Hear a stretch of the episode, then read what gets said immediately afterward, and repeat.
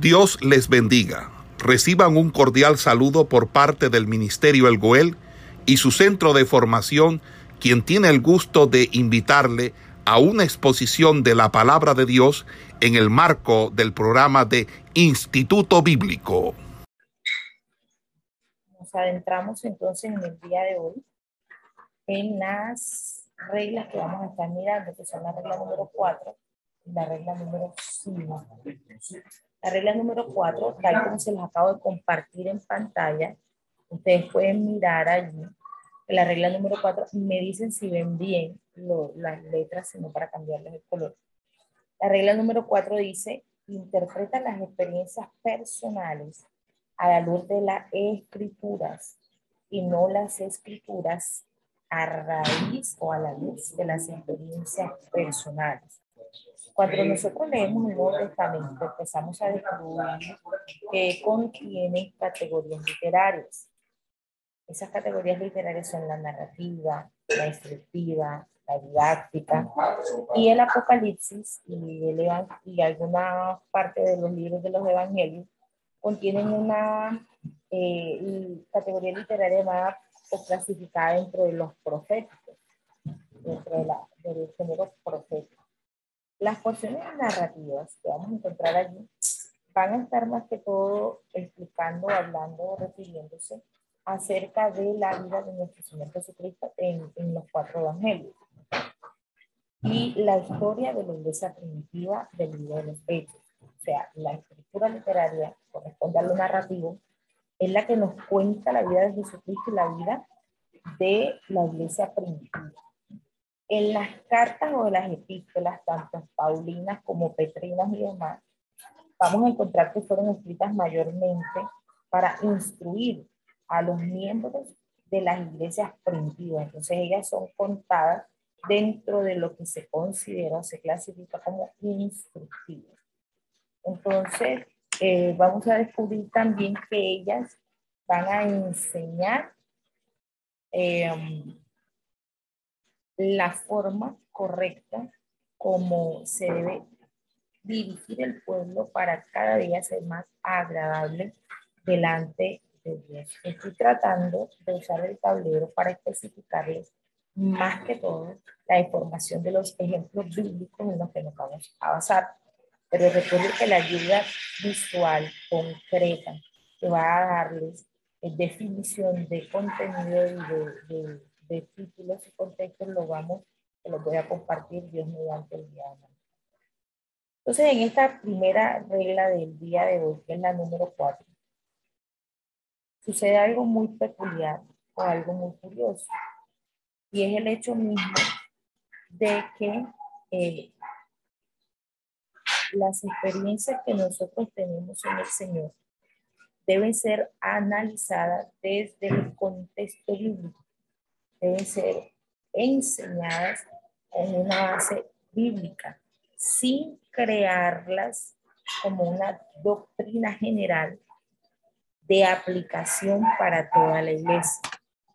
No sé si, si esto es un poco específico, lo voy a explicar de otra manera.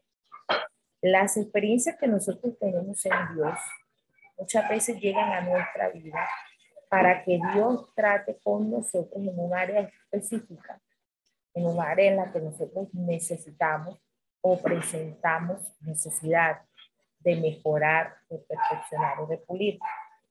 Pero no significa que esta experiencia que yo haya vivido, que va a marcar una, una enseñanza muy importante en mi vida y que me va a ayudar, no significa que sea la misma necesidad que otros tienen. Por eso, no significa que va a ser una base doctrinal para yo eh, eh, guiar a los demás por esa base. Por ejemplo, cuando nosotros decimos eh, que tenemos necesidad de mejorar en nuestra vida espiritual y lo hacemos a través de la oración o a través del ayuno y hemos determinado ayunar uh, siete días cada mes. sin levantar porque es una persona que tiene una dificultad que solamente con ayuno puede salir de su vida, no significa que una vez tenga la victoria va a establecer que todo el mundo tiene que ayunar siete días mensuales para poder, eh, para poder este, eh, tener una vida espiritual consagrada.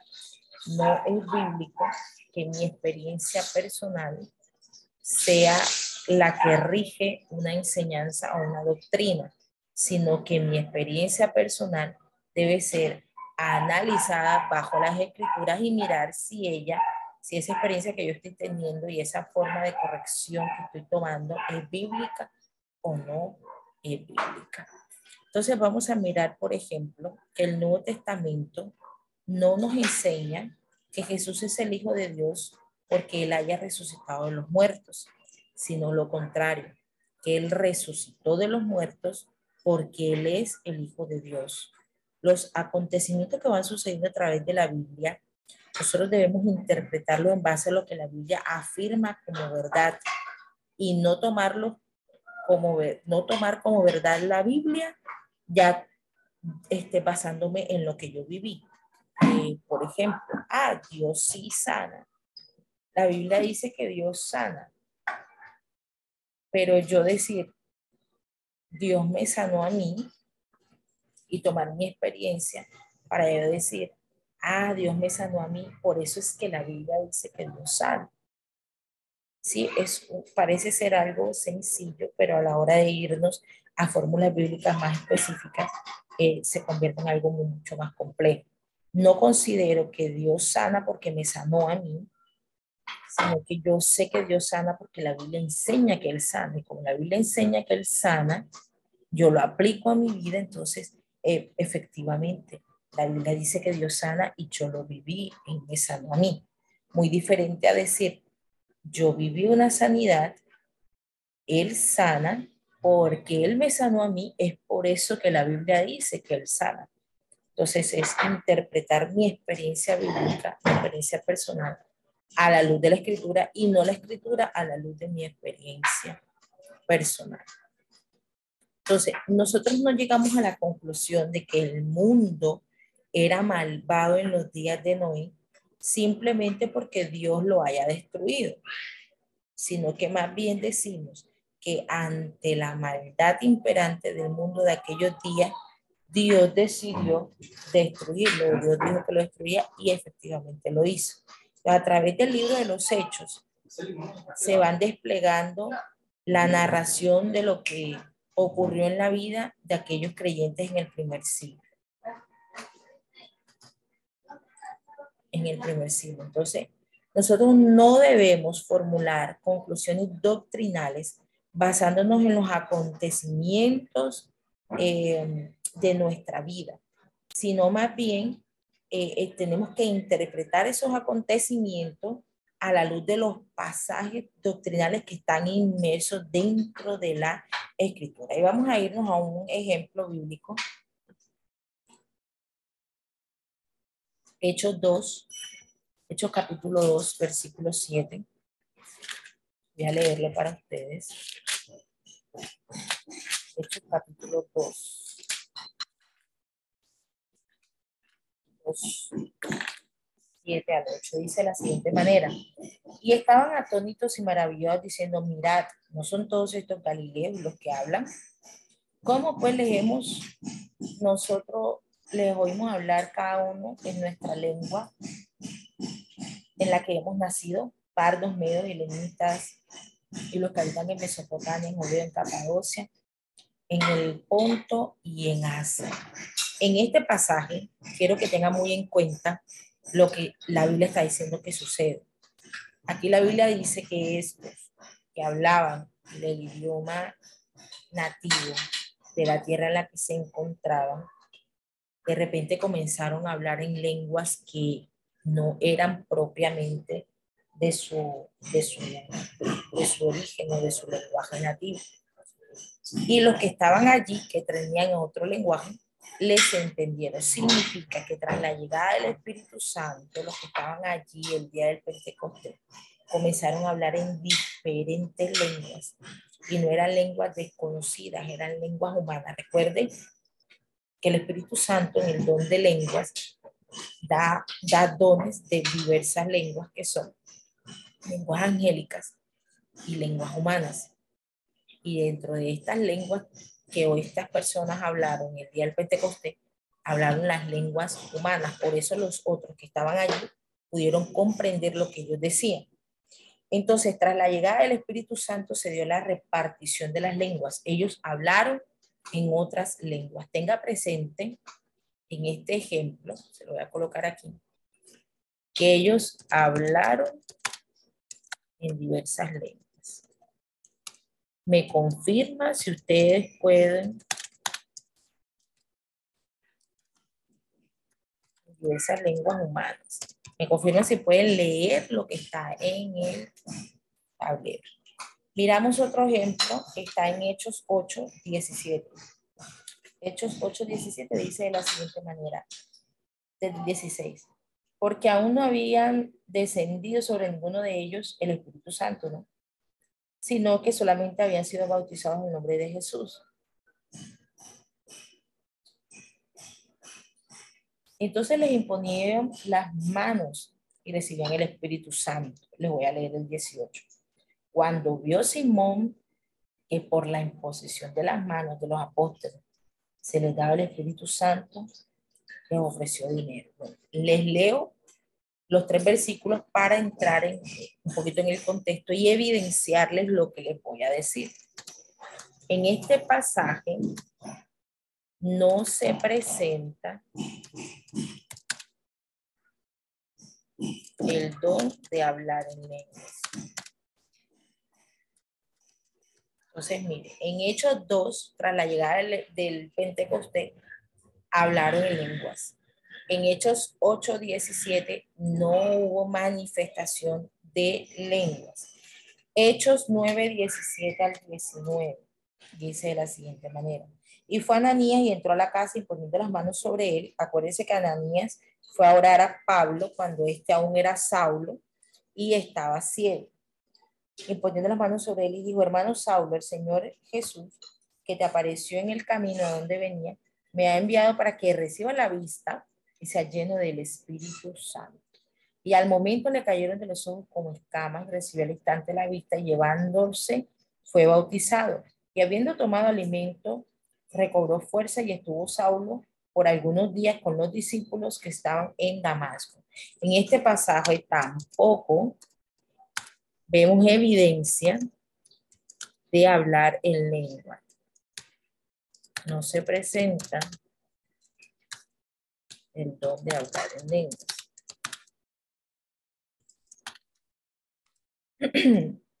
Entonces, nosotros no podemos llevar ni a nuestra experiencia ni a la experiencia bíblica el hecho de considerar que porque una persona no haya hablado en lengua, no ha recibido el Espíritu Santo.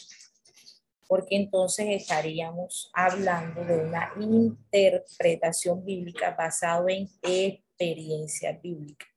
¿Sí? Estaríamos hablando solamente del hecho de considerar que el Espíritu Santo se o su llegada se da a través de las lenguas si nos basamos solamente en el hecho o en el ejemplo de la experiencia vivida el día del Pentecostés, pero entonces no estaríamos tomando en cuenta el ejemplo de que, que, experimentó Pedro al imponer las manos, ni el que experimentó Pablo cuando Ananías cuando Ananías este, oró por él.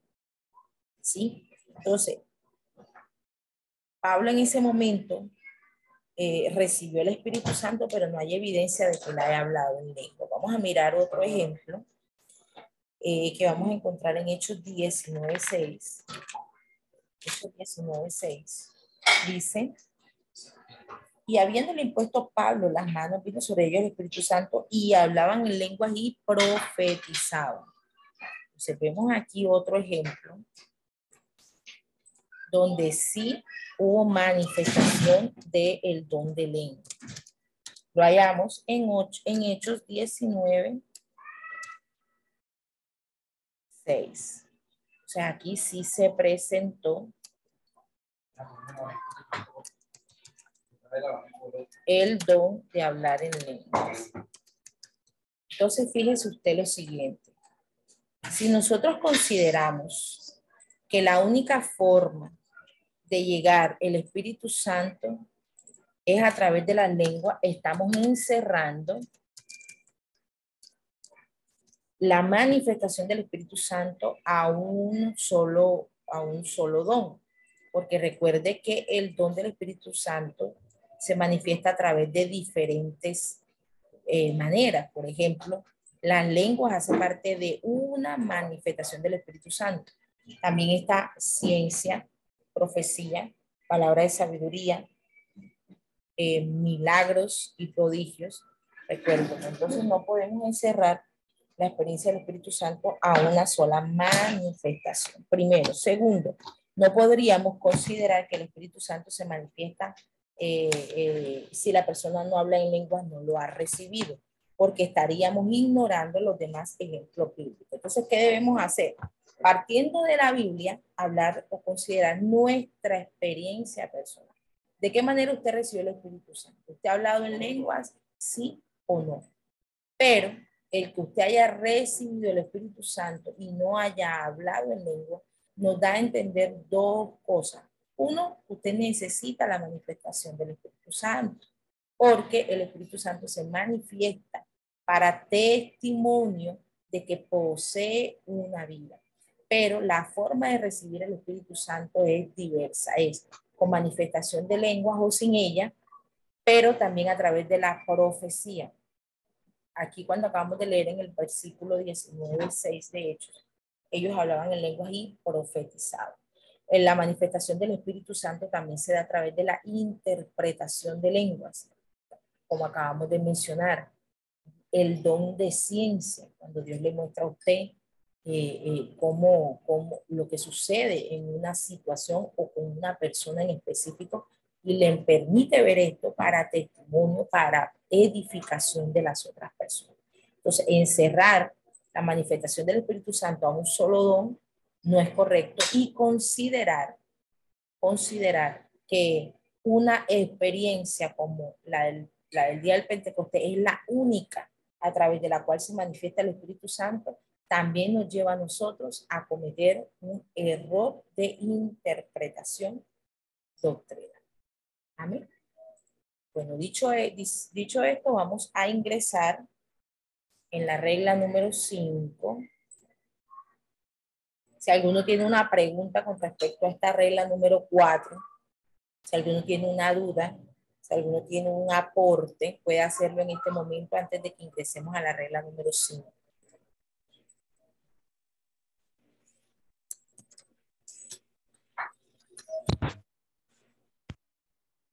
Usted quiso decir que entonces cuando una persona recibe el Espíritu Santo de Dios, unos pueden recibir de inmediato el don de profecía, otros el don de discernimiento, otros el don de revelación. O sea, no solo tiene que ir acompañado de la manifestación de lenguas. Exactamente. Es exactamente lo dicho, porque los dones del Espíritu Santo eh, son diversos y han de llegar a la vida de cada creyente de forma diferente. Lo que sucede con el hablar en lenguas es que la y el profetizar son las dos evidencias para testimonios. Es decir, cuando una persona recibe el Espíritu Santo en la iglesia y usted lo escucha, ¿cómo sabe usted que alguien recibe el Espíritu Santo? ¿Cómo sabe usted que alguien que está llorando en la iglesia recibe el Espíritu Santo? Si no lo escucha profetizar o hablar en lengua, ¿cómo sabe que tiene el Espíritu Santo? No hay manera de que lo sepamos a menos de que se manifieste de alguna forma. Entonces, el don de ciencia y la palabra de sabiduría y el don de milagros y prodigios son las formas o, los, o las formas como se evidencia, porque son los dones dados por el Espíritu Santo.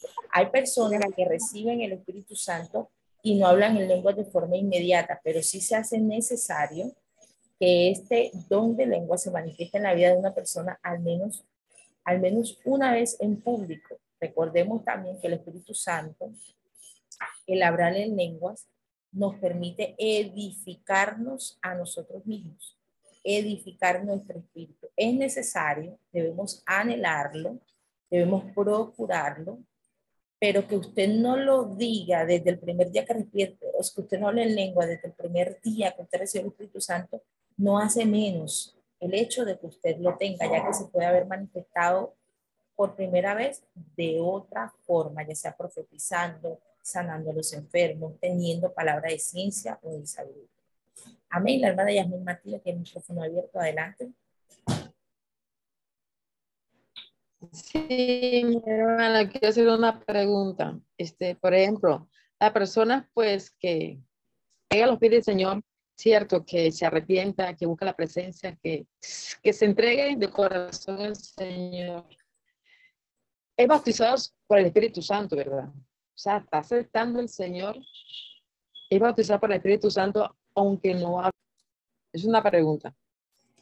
Está recibiendo la fe salvífica ha recibido a Cristo, cree en Él, cree en Cristo como su Salvador, recibe la fe salvífica, empieza a experimentar cambios, empieza a experimentar el entender las escrituras, el tener una transformación en su conducta.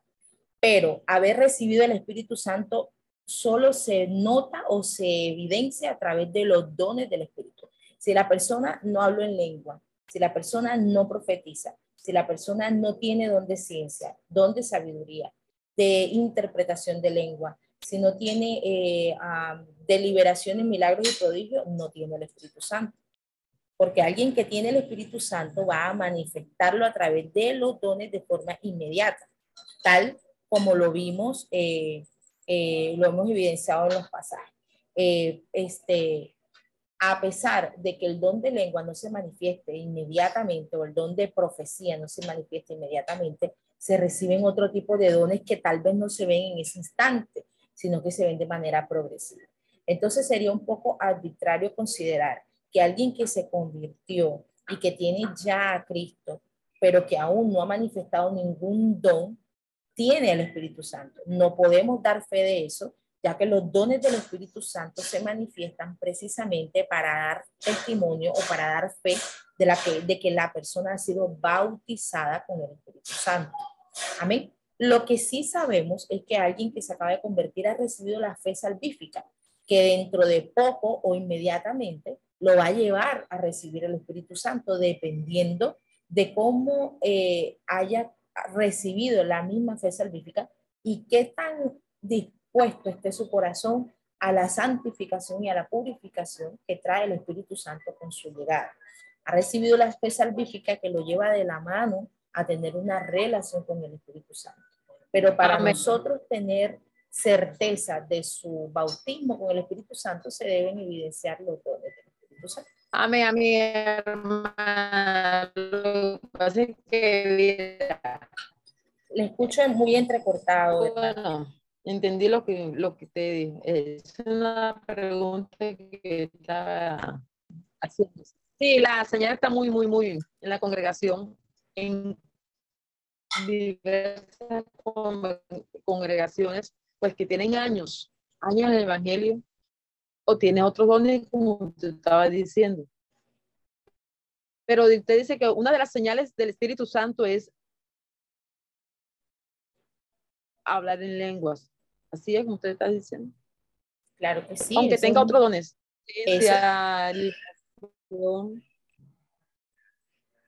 Bueno, dentro de lo que la alcanzo a comprender, porque no, no le entiendo muy bien eh, su pregunta, puedo comprender o que pregunta por alguien que tiene años en el Evangelio, que se considera que tiene el Espíritu Santo, pero que no ha manifestado ninguno de los dones, es lo que le escucho. Es lo que creo que estaba diciendo. Bueno. Sí, sí, o sea, que tenga años en el Evangelio y pues no tiene eh, manifestación de lenguas, pero de pronto tiene otros dones, liberación, eh, profetiza, pues. Es que, la Biblia, es que la iglesia cristiana, la iglesia cristiana ha encerrado el Espíritu Santo en un solo don, en el de hablar en lenguas. Y dones espirituales no es uno, no es uno solamente, como lo acabamos de mirar. Los dones espirituales son, son nueve. Nosotros debemos analizar la manifestación de todos ellos. Entonces, hoy en día la profecía se ha tenido, se ha tenido, este, se ha tenido un poco en nuestras iglesias porque se han levantado falsos profetas.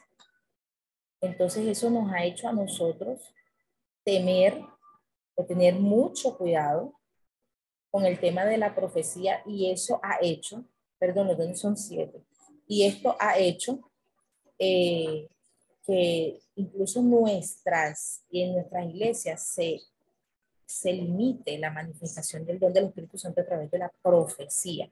Pero la profecía es un don del Espíritu Santo del mismo modo que lo es el don de lengua. Y la interpretación de lengua también es un don del Espíritu Santo de la misma forma como lo es la lengua. Entonces, si alguien no tiene una manifestación de hablar en lengua, pero profetiza, y esa profecía es, es, es, es este, confirmada y se confirma que el profeta ha hablado por parte de Dios, entonces nosotros debemos tener la certeza de que esa persona es, está llena del Espíritu Santo. Y los dones se dan para edificación, para salvación de los inconversos y para testimonio. ¿Sí? Eh, el hablar en lengua se debe dar más que por bautismo del Espíritu Santo, por edificación de los santos. Recuerde que cuando nosotros hablamos en lengua, dice la Biblia, el que habla en lengua a sí mismo se edifica cuando nosotros hablamos en lengua, estamos hablando en lengua, en un idioma extraño para nuestra carne, pero reconocido para nuestro espíritu. Y nuestro espíritu habla misterios con el Espíritu Santo cuando habla en lengua. Entonces, nuestro espíritu conversa con el Espíritu Santo de forma directa para fortalecimiento de nuestra vida, para edificación de nuestra vida. Lo necesitamos, lo necesitamos. Necesitamos el Espíritu Santo y el hablar en lengua para nuestra propia edificación. Si alguien lleva mucho tiempo en el Señor y aún no ha experimentado el hablar en lengua, debe procurarlo porque está perdiéndose de algo muy importante y es el edificar su vida espiritual para seguir adelante, para crecer aún más en el Señor. Porque tal vez, eh, aunque lleve muchos años y trabaje en Dios en muchas áreas, tal vez le haga falta algo que no ha podido experimentar precisamente porque no se ha edificado en el espíritu con el hablar en lengua. No significa que no esté bautizado con el Espíritu Santo porque debe estar dando muestra de otros dones en su vida que dan fe de su bautismo con el Espíritu. Pero el hablar en lengua nos va a nosotros a eh, edificar, edificar nuestra vida espiritual para seguir adelante. Entonces, el Espíritu Santo es una de las, más, de las siete manifestaciones que Él da, pero no es el único. Pero sí es el único que nos va a edificar porque es el único con el cual hablamos misterios con el Espíritu Santo. Amén.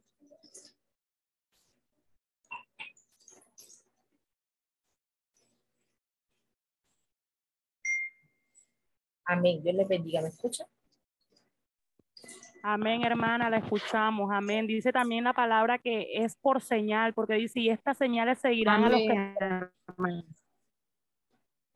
Correcto, así es. Es una señal y es para testimonio. Muchas veces, eh, eh, y bueno, más que todo hoy en día, en este, en este tiempo, se ha convertido en algo necesario, ya que se duda de la llenura de alguien hasta que no la escuchemos hablar en lengua. Hablar en lengua, como lo decíamos, es necesario, útil y edificante, pero no es la única manifestación de que hemos sido sellados con el bueno, para hoy teníamos preparadas dos reglas, pero ha avanzado el tiempo y solamente pudimos dar una. Para la próxima clase estaremos profundizando eh, en las en la otra en las otras dos. Entonces, para la próxima clase estaremos estudiando la regla número 5 y la número 6. Esperamos que este estudio haya sido de bendición para su vida y ministerio. A Dios sea la gloria. Este es el Ministerio El Goel, vidas transformadas para cumplir el propósito de Dios.